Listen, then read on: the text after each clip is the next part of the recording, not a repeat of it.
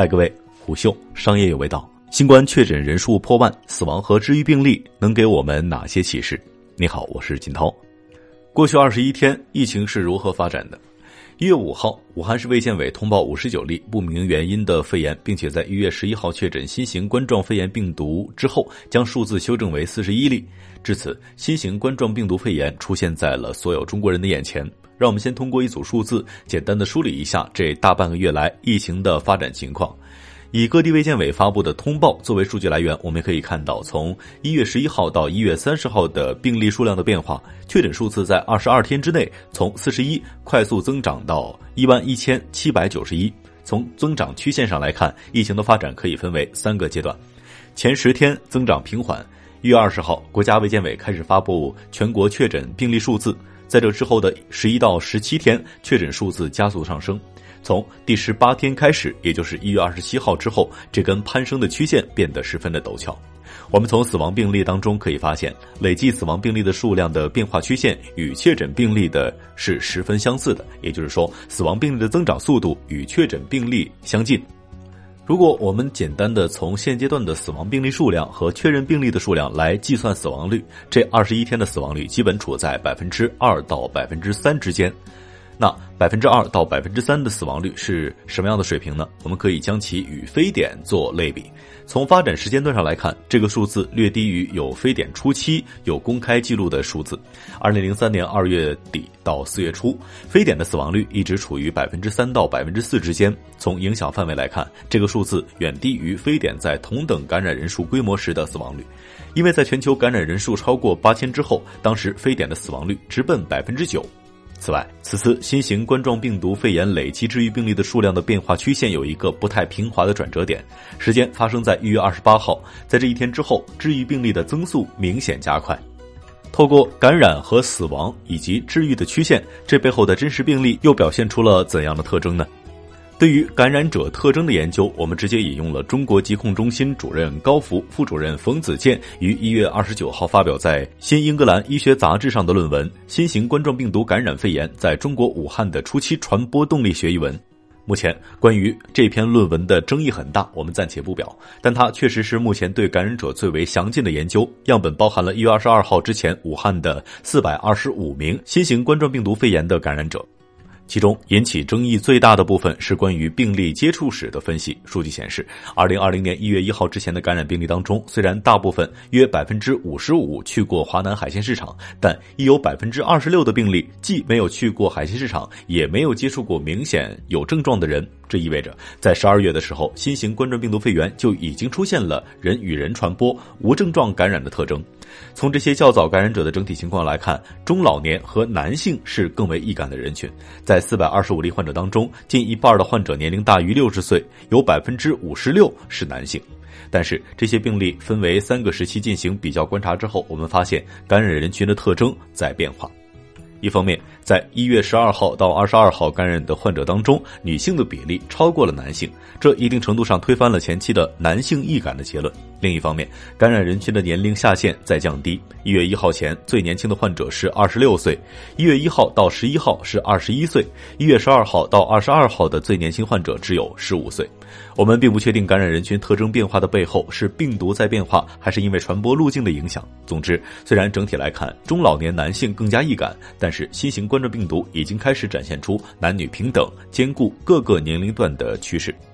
以四十五条可以查询到详细信息的死亡病例作为样本，我们从年龄、性别、过往病史以及接受治疗时间这四个角度来分析。从年龄分布来看，五十六个死亡病例年龄区间为三十六到八十九岁，跨度为五十三岁。在这些病例当中，年龄的中位数是七十二岁，其中百分之八十四的年龄超过了六十岁。死亡病例中，老年人的比例明显要高于感染病例当中的比例。在死亡病例的分析样本当中，近七成为男性。结合前面对确诊病例的分析来看，这一定程度上是受到了早期感染者的性别比例影响。一月一号之前确诊感染病例当中，男性的比例就高达百分之六十六。此外，具有基础疾病是许多死亡病例当中详情都会介绍到的情况。在这四十五例死亡病例当中，有六成二十七人曾经有过过往的病史，其中最主要的三大过往病史分别为高血压、糖尿病以及慢性支气管炎。十五人曾患有高血压，十人曾患有糖尿病，有六人曾有过慢性支气管炎的病史。而在这十名患有糖尿病的病例当中，有七人同时患有高血压等其他疾病。最后，我们再来看这些病例接受治疗的时长。此次共有三十七例死亡病例公布了死亡之前的治疗时间，跨度在一天到二十二天之间，治疗时间的中位数是七天。我们注意到，死亡病例接受治疗时间的众数为四天，一共有七人在接受治疗的第四天死亡。超过八成的死亡病例接受治疗的时间不足两周，也就是不足新型冠状病毒肺炎的一般治疗周期。这在一定程度上意味着，新型冠状病毒感染导致的死亡病例大多并没有熬过一个治疗周期。关于死亡的讨论总是非常沉重，但是在死亡病例之外，我们也注意到了治愈的病例。